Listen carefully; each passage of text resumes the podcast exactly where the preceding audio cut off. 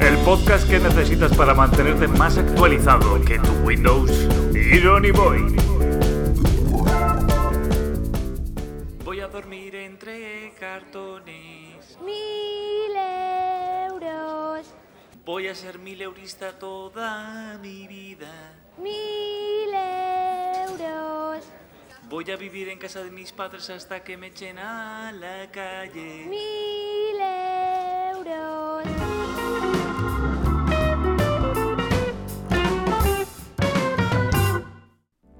El 20 minutos titula Los jóvenes tienen que dedicar casi el 95% de su salario a pagar el alquiler. Según el Observatorio de la Emancipación, en España hay 6,6 millones de jóvenes de entre 16 y 29 años, de los que se han emancipado 1,2 millones. Otra noticia, el 20% de los mayores de 65 años en España viven en situación de vulnerabilidad residencial extrema. Noticia muy dura del diario.es que recoge las declaraciones de la socióloga Irene Lebrusan, autora de este estudio. Lebrusan añade, una señora que entrevisté me habló de otra vecina de 80 años sin bañera ni ducha, que vivía en 30 metros cuadrados. No hubo manera de hablar con ella. La vanguardia titula La natalidad se desploma en España con la cifra más baja desde 1941. Y bueno, eh, 1941 es el primer año del que hay datos. Entre enero y junio de este año, 2019, han muerto más personas que las que han nacido, en concreto 45.000 personas más. Un país con bastante futuro. Las causas. Isidoro Tapia en su columna en El Confidencial habla del papel de las instituciones y cómo las políticas de natalidad en Francia han atajado el problema. Un artículo muy interesante que os recomiendo. Conclusión. La precariedad laboral y la falta de políticas sociales nos traen a la hora.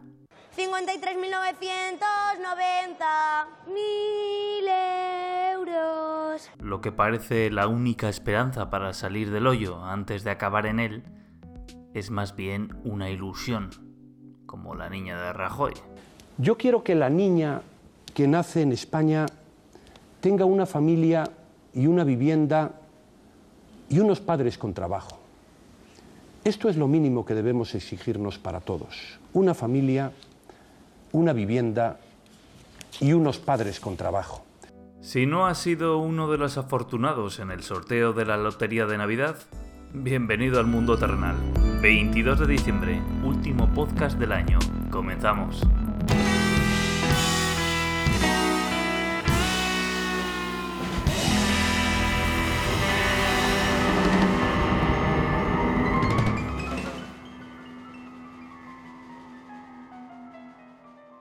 es suficiente para solicitar disculpas a la sociedad por una actitud reprobable y contraria al ideario y valores éticos que defendemos. Íñigo Urcullu pidiendo disculpas por el caso de Miguel, el que algunos medios denominan el mayor caso de corrupción del País Vasco. Tras 10 años, la Audiencia Provincial de Álava ha dado a conocer esta semana una sentencia de 1.200 páginas. Según la edición, El Quijote de la Mancha tiene 1.000. De los 24 acusados, 11 han sido absueltos y 12 han sido condenados a prisión. Destacan tres exdirigentes del PNV de Álava, Alfredo de Miguel, del que toma nombre el caso y era responsable de urbanismo en la Diputación de Álava, Coldo Ochandiano y Aitor Tellería, que tenían responsabilidades internas en materia electoral y de organización dentro del partido. Estos tres hombres crearon una sociedad a nombre de sus mujeres que entre 2005 y 2009 canalizó el cobro de comisiones ilegales recibidas de contratos públicos dados a dedo. Además, la sentencia afirma que el único lazo verificado entre los acusados era una confianza que venía de la misma militancia política. Se entiende en el PNV y remarca el puesto político relevante de los tres. En otras palabras, sus puestos dentro del PNV y la Diputación de Álava fueron imprescindibles para llevarse 700.000 euros en comisiones y 16 millones en operaciones irregulares. Y colorín colorado, el oasis vasco se ha acabado. Juego de Tronos es un adolescente intentando llamar la atención si lo comparamos con la política en España. En un giro de guion, el Tribunal de Justicia de la Unión Europea ha sentenciado que Oriol Junqueras era eurodiputado desde el pasado mes de junio y, por tanto, tenía inmunidad. Y bueno, vamos a ver. Esto no implica que los eurodiputados vivan en una especie de GTA de grande fauto, robando coches y delinquiendo entre tiroteos y no se les pueda juzgar. No. Simplemente el Tribunal Superior de Justicia español tendría que haber pedido permiso a la Eurocámara para juzgar a Junqueras. A esta petición se la denomina suplicatorio. La respuesta no se ha hecho derogar. La Fiscalía del Supremo no contempla la escarcelación de Junqueras y pide su inhabilitación como eurodiputado. Sin embargo, este capítulo no está ni mucho menos cerrado. El Tribunal de Justicia de la Unión Europea deja clara una cosa. Se vulneraron los derechos políticos de Oriol Junqueras. El diario.es recoge la posibilidad de que el político catalán presente un recurso ante el Tribunal de Derechos Humanos por la violación de sus derechos. En cualquier caso, nada de esto supone que vaya a salir de la cárcel, pero sí revela una irregularidad en uno de los juicios más relevantes de la historia de España en los últimos años. En detalle. Capítulo 1. Trayectoria. ¡Viva España! El pasado 28 de abril, un nuevo partido irrumpió en el tablero político. Vox logró 24 escaños en el Parlamento español, es decir, más de 2.600.000 votantes. Su discurso, algo que parecía olvidado en el tiempo o marginal, llegó al Congreso el pasado 22 de julio durante el debate de investidura de Pedro Sánchez. Señor candidato a la presidencia del Gobierno, las voceras del feminismo supremacista no hablan en nombre de todas las mujeres, sino en nombre de su propia ideología, que es una ideología totalitaria y, por cierto, también suicida. Los colectivos LGTBI que atacaron a los representantes de Ciudadanos no hablan en nombre de todos los homosexuales, sino de aquellos que han hecho un negocio de dinero y de poder para hablar en nombre de ellos. Las organizaciones no gubernamentales, no gubernamentales, pero siempre mantenidas por los gobiernos, ni representan a los inmigrantes, ni los salvan en el Mediterráneo. Bien al contrario, en muchas ocasiones son la colaboración necesaria con las mafias que se lucra con el tráfico de seres humanos. En realidad, ni siquiera los animalistas hablan en nombre de los animales, a pesar de su discurso tan irracional y tan totalitario. Pero, ¿cuándo y dónde empezó todo? El partido fue presentado en una rueda de prensa el 16 de enero de 2014 y fue catalogado por algunos medios como una escisión del Partido Popular. Entre sus miembros fundadores se encuentran, de izquierda a derecha, Iván Espinosa de los Monteros, Ana Velasco, Santiago Abascal, Cristina Seguí, Ortega Lara, González Quirós, María Jesús Prieto e Ignacio Camuñas. A pesar de que la presentación ocurrió el 16 de enero de 2014, el partido aparece en el registro del Ministerio del Interior con fecha 17 de diciembre de 2013, un mes antes. Curiosamente, el mismo día que se extinguió la Fundación para el Patrocinio y el Mecenazgo de la Comunidad de Madrid, de la que era director general Santiago Abascal desde abril de ese mismo año. Este hecho tiene despistado a uno de sus fundadores. Santiago Abascal estuvo unos pocos meses en una fundación intentando levantarla, puesto que era una fundación que tenía una actividad creciente. Cuando vio que no tenía actividad posible, eh, fue al a la Asamblea de Madrid, está grabado, se puede ver. Eh, dijo que aquello no tenía mucho sentido, propuso su cierre, se fue y se fue a su casa. Yo no conozco otro partido, otro político. Tal y como recoge en maldita.es, en esa comparecencia, según el diario de sesiones de la Asamblea de Madrid, Abascal no solicita en ningún momento el cierre de la fundación. La única referencia a algo parecido que hace el presidente de Vox se produce cuando, como respuesta a las preguntas de los diputados, dice, Estoy seguro de que este gobierno, que ha estado caracterizado por un esfuerzo tremendo de austeridad durante todos estos años, abrirá o ha abierto ya una reflexión sobre el futuro, sobre la eficacia, sobre la viabilidad y sobre la existencia de organismos de la naturaleza del que yo dirijo. Esa es una reflexión que comparto y que creo, sin ninguna duda, que ha de hacerse urgentemente en estos momentos. Otra curiosidad más. Para que el Partido Popular no supiese de la existencia del partido hasta su presentación, Vox acordó que tres empresarios ocupasen los cargos de presidente, vicepresidente y secretario general de la formación de manera temporal. El mismo 16 de enero cesaron en sus cargos y Quirós pasó a ser el presidente, Ortega Smith el vicepresidente y Espinosa de los Monteros el secretario general, hasta que fuese convocada la primera asamblea. Paralelamente, el 27 del mismo mes, Alejo Vidal Cuadras abandona el Partido Popular y pasa a formar parte de las filas de Vox.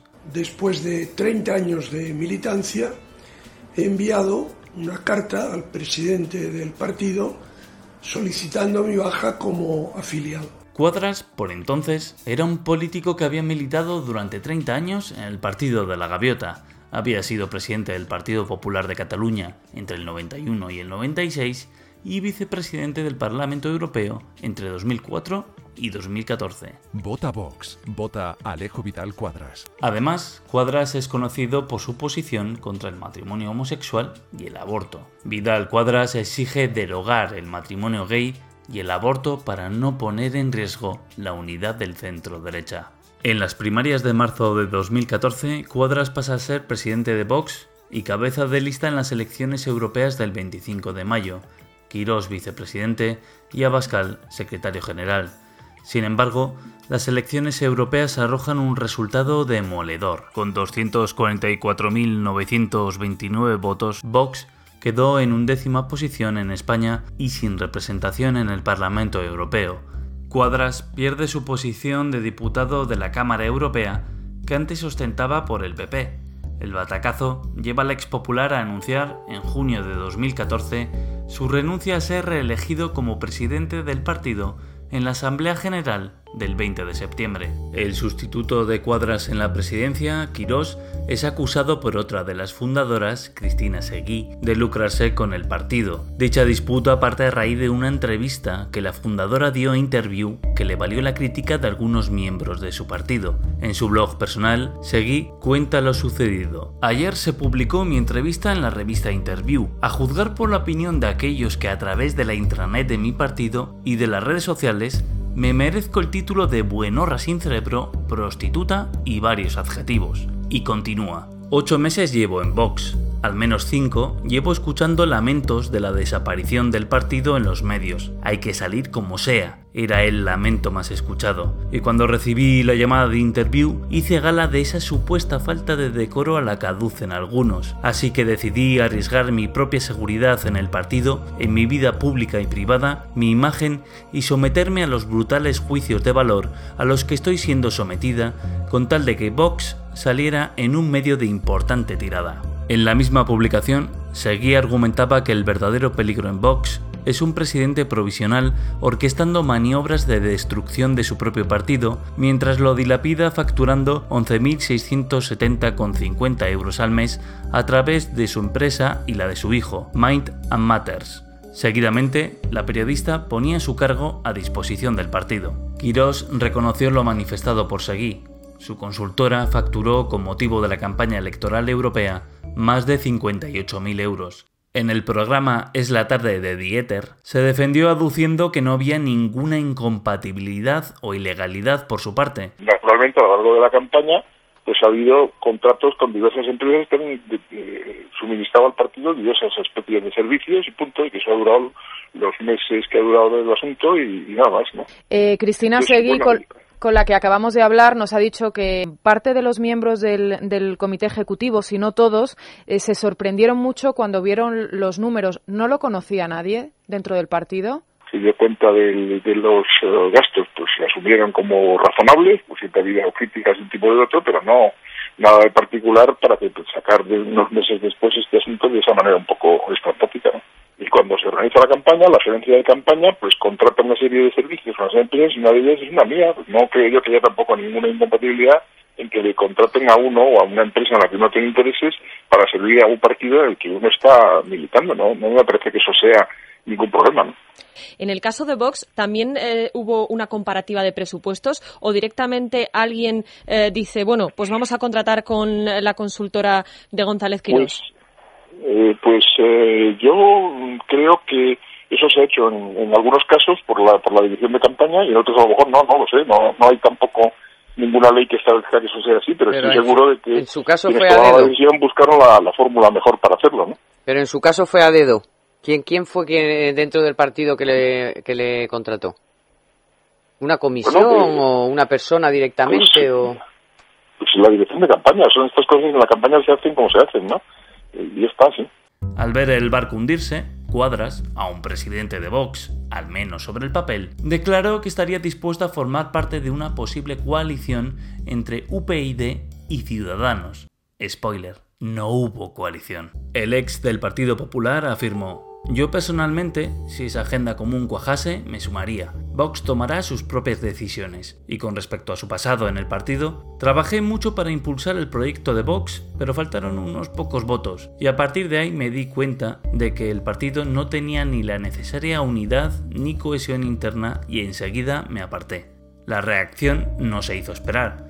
Abascal pide a Vidal Cuadras que abandone Vox. Esta crisis se saldó con la dimisión de Cristina Seguí, la marcha del cofundador y vicepresidente de Vox, Ignacio Camuñas, y en febrero de 2015 con el abandono de su militancia en el partido de los que fueran presidentes de la formación, Alejo Vidal Cuadras y José Luis González Quirós. El 20 de septiembre de 2014, Santiago Abascal es elegido como presidente del partido e Iván Espinosa como secretario general, zanjando la crisis interna. Aunque bueno, Cristina Seguí volvió a Vox. Fue elegida en las primarias del 26 de octubre para dirigir el partido en la provincia de Valencia y menos de dos semanas más tarde dimitió y dejó la militancia al no sentirse apoyada.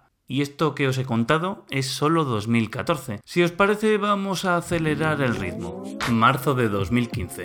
Las autonómicas de Andalucía son las primeras elecciones de Vox en el territorio nacional. Obtuvieron 18.017 votos, por lo que se quedaron sin representación. Sin embargo, en las elecciones autonómicas y municipales de mayo de 2015 obtuvieron respectivamente 75.130 y 63.345 votos, es decir, 22 concejales y dos alcaldías en un total de 13 municipios en toda España. Diciembre de 2015. Primeras elecciones generales. Reciben 57.733 votos. Nos vamos hasta junio de 2016. De nuevo, elecciones generales.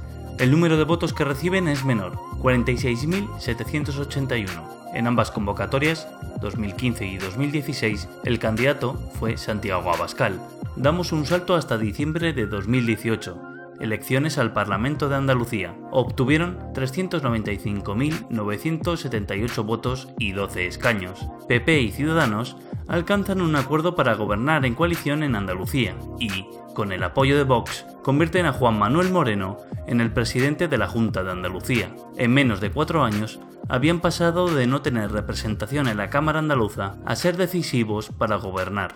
Porque Vox vive, para que España viva, para que ¡Viva España! ¡Viva!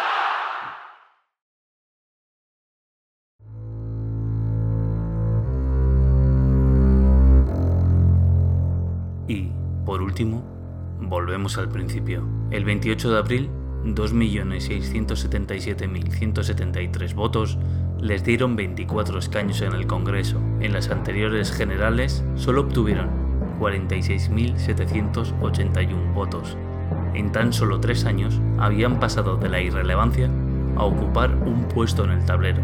¿Cómo lo han conseguido? ¿Cómo han llegado hasta aquí? Capítulo 2. Ideología y financiación.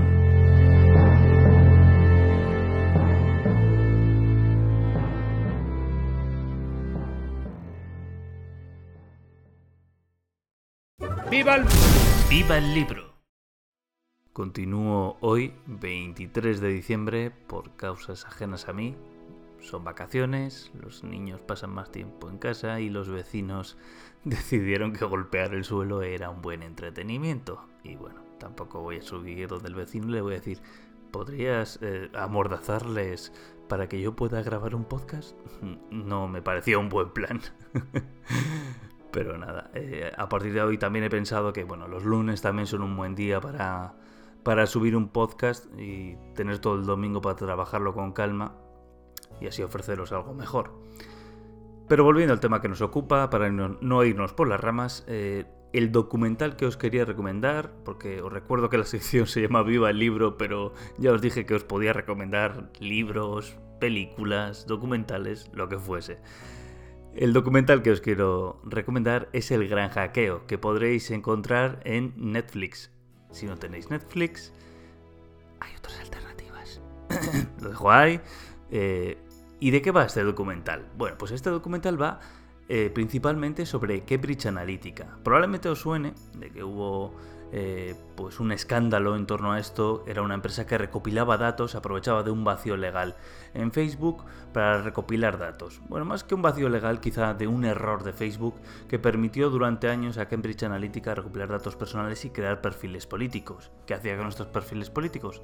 Pues bueno, eh, había partidos políticos que contrataban a esta empresa para que les ayudase a crear una campaña que llegase a su público objetivo. Si tienes perfiles creados gracias a los datos que recopilas en una red social y te dicen cuál es eh, el perfil del votante que ellos buscan, mm, es coser y cantar. Simplemente segmentas, es decir, eliges y creas una campaña que se dirija a estas personas. Pues bien, en el documental se nos detallan las distintas campañas en las cuales participó Cambridge Analytica.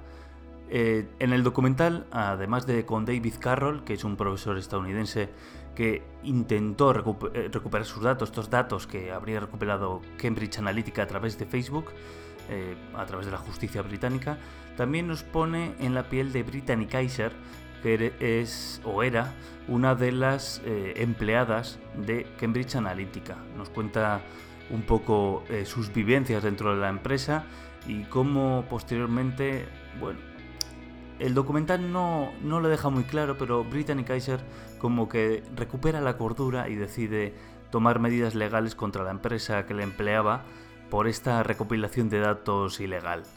Ya os digo, es un documental muy esclarecedor. También es verdad que eh, justo al final, cuando termina, pues notas como que le ha faltado quizá un poco más de tiempo para explicar algunos conceptos o algunas cosas, pero en general yo creo que es un documental que todos deberíamos ver para saber dónde acaba nuestra información, por mucho que lo intuyamos. Y me gusta mucho porque el documental empieza con David Carroll, este profesor que os comento, eh, preguntando a unos alumnos que si piensan que son escuchados a través del micrófono de su teléfono móvil, que es un poco un bulo que corre eh, por redes y, y en las conversaciones que sueles escuchar por la calle, pero realmente no es así. Simplemente tienen tantos datos de nosotros que no necesitan escucharnos a través del micrófono del móvil. Simplemente segmentan, cogen nuestros datos y crean previsiones. Por eso eh, a veces nos da la sensación de que nos escuchan. Pero es que simplemente les estamos dando nuestros datos gratuitamente y ellos pues segmentan, crean una base de datos y saben qué nos va a gustar y qué nos van a vender. Hasta aquí el podcast de hoy, espero que os haya gustado. Volveré la primera semana de enero, bueno, disculpad, la segunda, la segunda semana de enero, el lunes, como ya os he dicho al principio, voy a cambiar la fecha de publicación. eh, desearos felices navidades, eh, que los que podáis estéis con toda vuestra familia y podáis disfrutarla, que es principalmente yo creo que es eh, lo bueno de estas fechas, estar con quien, quien nos quiera. Y nada, nos vemos el año que viene. Pasad unas felices fiestas.